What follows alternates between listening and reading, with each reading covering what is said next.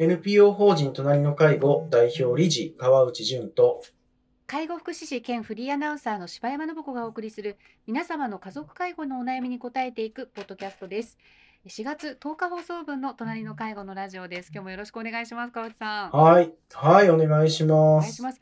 もう今年はあのーまあ、今この収録3月の24日に行っているんですが桜があ、もう満開です。ああそうか。このそうですよねねもうもう今が満開なんです。今満開です。3月末でね。だからきっとどうでしょうね。えー、入学式にはもそう今年は卒業式にううちもまさに今日あの卒業式だったんですけど、うですよね。本当に満開でして、そうですか、ええで、まあ、入学式はもうは葉桜の、ね、今年は卒業式に来ました。早かったですねしかし。そうですね。ええあったかくなるのがすごい早かったり、まあでもまだちょっとなんかね、寒かったり暖かかったりみたいな感じなんでしょうけど、ええ。そうですね。だからタイミング難しいですよね、お花見。本当ですねね。うんええ。今日も午後からすごい雨になっちゃって多分お花見あが 計画してた人たち多い方じゃないかと思うんですけどこの週末はね。うんなるほど。なかなかちょっとね、いいところで雨が降り始めたりとか。ねそうですよでしたね。でもあれですか、花粉症の方はああ、はいはい、ピーはい。クは。いや、でも今年は全然ね、とあんまり。そう。えそうなんですよ。例例年で言うと、花粉症は多分、多分というか、えー、連休ぐらいまで、5月の連え休、ゴールデンウィークぐらいまでは、えちょっと症状が続くんですよね。ええ、ええ。ーただ今年は、あの前もお話しした通り、舌下免疫療法の効果が相当にあって、え。あの、いや、えーっとですね、目が痒くならないわけでもないし、くしゃみが全く止まるっていうわけではないけれども、あの、今年の花粉の量が、もう本当に例年に比べて相当な量だと言われているにもかかわらず、これぐらいの症状で済んでいるっていうのが、もう私の中ではもう本当に、あ、もうありがたいというか、だから、そ、な。それ、そう、そう、それこそ、そのお花見、実は例年、い、あの、我が家でも、まあタイミングが合えばですけど、あはいの、土日休みを使って、うんあの、近所の、自宅の近所の名所があるので、ええ、ええ。そこに、あの、出かけていくんですけど、正直私、お花見行きたくないんですよね。あー外に出たくないので例年は。もう、もう、もう、辛いので、いやなんで、なんでだって思ってたんです。うん今年は、うん間違いなくお花見、今年以降はうんお花見楽しめるんだと思うんです、これ。これはすごい。いやー、初めての春かもしれない、そう そういう意味では。そんな、そんな風にお花見を楽しいと思えるっていうのはですねそ。うそうですよね。うん花粉症結構ひどい方にとってはね、やっぱり。そうできつ。いですわね。いくら桜咲いたってっていう。そうですよ。うねん綺麗なのは嬉しいんですけどね。うんだからね、それよりもちょっと体調崩す可能性があるわけですから。いやー、今年はなんとかな、はいなりそうだとうんいうのが今の見込みですね、正ね直。はい。そうそうありがたいいや、はい本当でも今年は私もデビューしましたから、花粉症。あーあそうでしたか切なと目目とかすごい痒くて今日も。そうですよね。本当に。今年っていう結構いらっしゃるみたいですよ、やっぱり。いや、いや、うんあのね、いろんな人からもそんな話聞くので、まあね、それを花粉症と認めないみたいな人もいますけど、まだ大丈夫なはずと、なんかね、そうそうそう。言ってる人ですけど、もう、そうそうそうそう。でも、もう、私はそういうレベルではないので、もう、もはや、そう花粉症だし、もう、だそう、あの、あれなんですよ。あの、メッカ全域、えメッカ、うん。え、え、メッカじゃない、えゼゼッカ免疫、ゼッカ免疫療法。もうなんかだんだん口が回らなくなってるね。今日も実は、あの、まあ、それ言い訳するとあれですけど、5名の方の介護相談をして、えーした後なので、若干、はい。あの、もう、あの、口が回らなくなってきてるのかどうか、ねえ、えーかもしれないですけど、まあまあまあ、あの、そう、舌下免疫療法ね。あれは、ちゃんと、えっ、と、血液を検査して、これは明らかに花粉症ですね、ということが認められた人が医療保険の中で、えー薬が処方されるというものなんですよね。まあ、それは、それはそうですよね。えええで、私も、あの、血液検査した瞬間に、あ、もうこれ全然花粉症ですね、みたいな。あの、もう、数値が振り切れてるって言われて、いや、あの、あの、レベルが。もう、もう、いや、あの、仕方のないことですと。もうこれは、うん自他ともに認める重重度の花粉症ですと。あうん、それで満を持してそうで、そう、満を持して、うんそう、あの、そうなんですよね。だから、春に仕事の量を減らせるえ仕事じゃないので、ええ僕花粉症なので、もうセミナーやりませんとかできない仕事じゃないですか。このこの仕事はね。そんな、そんな、そんな悠長なことを言える仕事でもないので、でね、相談者の方々も、うん。ね、この時期にうん。こそ相談したいっていう人もたくさんいるだろうし、あむしろねね、もしお忙しいような時期かもしれないですね。そうそうそう、あの、い移動に合わせてうん、とかね、そうねえーそう、親元を離れなきゃいけなくなっちゃったんですっていうようなご相談もあるので、実際。うん、こうね、3月末に向けて内示が出て、うん。えーこれは大変だってなって相談っていうこともあるので、だからまあ、この時期にむしろしっかり仕事しなきゃいけないのに、そんなに重度の花粉症を抱えてる場合じゃないなということで、そう、もう今から3年うんぐらい前から毎日舌下免疫療法をやり続けてる。結果が今出てきて、だからこのね、ええ、3年前にこうい、今年がこんなに花粉がひどくなるっていうことは当然予測できてなかったけれども、いやー、3年前に始めといて本当に良かったですね。あそうなんですね。そのぐらいやっぱ時間をかけて、あのうん。効果が出てくるような治療そうそうそうそうなんですね。何、何年か、こう、やって、体が、その、うん。えー花粉のアレルギーに慣れていく、慣らしていくっていう治療なんですよね。いやー、だから息の長いええ。ものなんですけど、まあでも、。うんでもそれだけね、でもこう変わりますね。あ あ、いや、あの、す本当におすすめですね。あの、うんいろんな人に私おすすめするんですけど、いや、毎日は無理です。だったら花粉に耐えますっていう人もいるし、うん。うん。だでも私はもう毎日の方がまだマシなぐらい花粉の症状がひどかったので、うん、いや、本当に辛い人は、あの、いろいろ、あ、あの、なんか、ゴーグルをしたりとか、な一生懸命、い衣類も、その花粉のつかないようなものにしたりとか、ええありますね、あのこそうそうそう。そう。で、目薬したり、薬飲んだり、顔を洗ったりも、ありとあらゆることしても、もうやっぱり辛いもんは辛いんですよね。えそうですね。ー、なんともそうなんですよ。ありますね、はい。この不快感ってそう。ね。、そうそうそうそう。で、ずっと続くう、ん。ずっと続くし、うん。で、私はやっぱりあの、趣味がジョギングなので、うん。もうね、あの、春に、一時期は、一番ひどい時は、もうジョギング中止ってせざるを得ないこともあったので、うん。それも辛かったと。そう、そうなんですよ。それも辛くて、もうこれは、もう意を決してやるしかないと。うん言ってやった結果、もう本当に、もう、本当助かっ結構最近出てきた、その。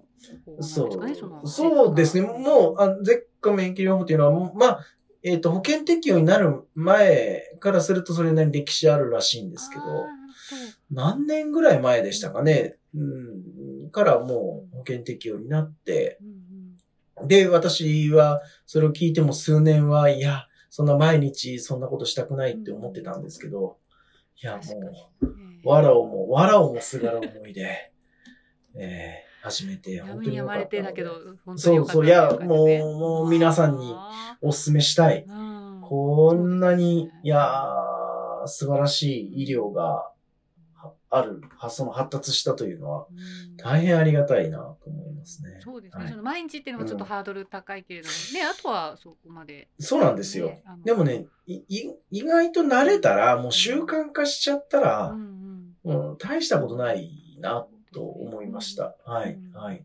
まあね、薬ね、あの常備で飲んでる方も多いから、そういう意味では、そうです。うん、そう思えばね、はい。っていうのはありますよね。と思います。えはいー。はい、ちょっと。もうちょっとひどくなったら私も考えようかなと思いました。ありがとうぜございますひ。。はい、はい。そして、えー今回あの川内さんのあの日経ビジネスで連載されている親不孝介護でいこうのあの記事からということで、えーはいファイナンシャルプランナーの、えー深田昭恵さんが、えーまあ、あのこの親不孝介護の山中さんと、まあ、お知り合いだったというところから実現したっていうはい。えあの内容なんですがあの、まあ、この深田さんの介護経験をねあの川内さんとこう対談形式でここご紹介されたってすごいいい内容だったのでぜひ今回あの取り上げていただいたんですけれどもはい。はいはい。そうですね。あの、まあ、深田さん、ファイナンシャルプランナーとして、もうはい非常に活躍されている深田さんという方が、ええ。あの、まあ、この親不孝介護の書籍を手に取ってくださって、で、その感想を、えー今お話しいただいた、あの、共著者であるはい。山中さんですね。親不孝介護のお共著者でもある山中さんに、はい。えー感想を送ってくださって、非常に、あの、的確なうん。評判をいただいて、で、えーであればぜひということで、ええ対談の企画になったっていう話なんですけど、はい。で、まあ、あのー内容については、ぜひ、ね、皆さんも、あの、見ていただいたらと思うんですけど、まあ、簡単に言えば、その、医療と、その、介護の、その、狭間の中で、家族が、まあ、非常に悩む。うん。と。で、その悩むときに、どう、その家族の、えー立ち位置だったり、考え方を整理していった方がいいのかというようなことが、あの、深田さんの実際の家族介護の体験の中から考えられるいい機会になるんじゃないかと思うので、で、まあ難しいのは、まあ、あの、記事の中でも紹介されているんですけれども、やっぱり、何ですかね、医療がすべてその答えを出してくれるわけではないと。いうことなんですよね。だから、その、うんいや、この薬を飲んだら、この治療を続けたら、数字は良くなる。という説明はされるかもしれないけれども、本人の生活の質がどうなっていくのか、みたいなことまで、えーは、なかなか診察室の中で話されないことがあると。で、それを考えなきゃならないのは、実は家族自身だったりする。し、またそれをどういううんプロセスで考えなきゃいけないのかというのは、まあ、あの、深田さんの事例はほんの一例で、深田さんも非常にパワフルな方で、まあ、当然ご自身が、はいい、あの、ファイナンシャルプランナーとして人の生活に、こう、相当寄り添ってきて、えーいろんな方の生活を疑似体験されている方でもあるから、だから、やれたことはあるかもしれないけど、でも、やっぱりこう、お医療と本人の生活の質、まあそれが介護と呼ぶのかもしれないですけど、このバランスっていうのを考える必要があるんだよねっていうのを、うん、皆さんがぜひ知っておいてほしいなと思うんですね。で、まあ、あの以前もこのラジオの中でも伝えたかもしれないですけれども、あの、佐々木淳先生はい。との対談の中でもこの話はテーマに上がっていて、いや、ね、あの、とにかく糖尿病になって食事節制をして、その糖尿の数値を管理していったとしても、本人の生活の質が下がってしまうのであれば、それは、うん本当に必要な医療なのだろうか、みたいなことですかね。ねだから、私は、うんまあ、我々のような、その、えーまだ4、50代の人たちが選択しなきゃいけない治療や医療というのは、あの、あると思うんです。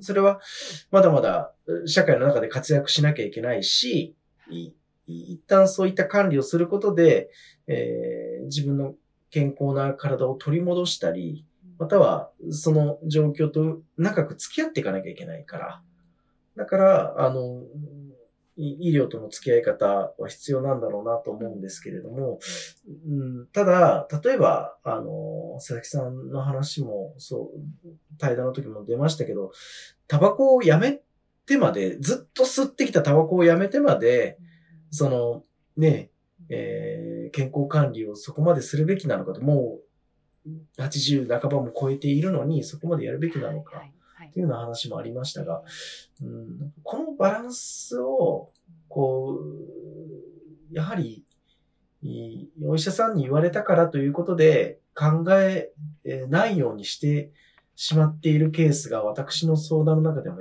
やはりあって、医者がこう言ったんでもしょうがないんですよって言うんだが、いや、本当にそうですか？とか、で、それを決めるのはお医者さんでいいんでしたっけ？っていうこととか、なんかこう、私たちがもっとこう、自立的にというか、主導権を持って考えていいテーマではないかなというのが今回のこの対談の中で改めて私も深田さんから学ばせてもらったところかなと思いましたかね。そうそうですね。はい。やっぱりあの、はい両方経験されてあの分かったことでね、うんその患者のプロになるとご自身のご病気の体験まで含めてねあの話されてるのはすごいなと思ったそうでしたそうでした。あ確かにう。んはい。うんそうですね。だからまあね、あの、深田さんのような経験と、そしてまたそれを活かすパワーがあった。あそれは当然、あの、彼女の素晴らしいところなんですが、でも、あの、本当にヒントになることがたくさんあるなと思っていて、はい。だから、ね、あの、日本の医療というのは本当に発達ししている医療だし、本当に、あの、素晴らしい、いろんなものがやっぱりあるんでしょそうですねきっとね。そう、そうです。うんが、ね、そのそうですね。付き合い方うん。が、あの、やはり必要で、で、まあ、この言い方が正しいかどうかあれですけど、私たちって何かこう、答えを言ってくれる人、こうするべきとか、こうしなさいとか、ということに従うことに慣れているんだろうなと思うんですよね。それは、あの、学校教育の中でも自分たちが考えてアウトプットするというよりかは、決まった答えをどう出せるか、ということが教育の中で相当叩き込まれているんだと思うので、正しさみたいなうんそう、ああ、そういうことですね。そうですね。正しさね。うん。でも、特にご高齢のね、そう、そうですね。ご高齢の方々の生活に正しさが本当に当てはまるんだろうかと。で、それは誰にとっての正しさなんだろうっていうことですね。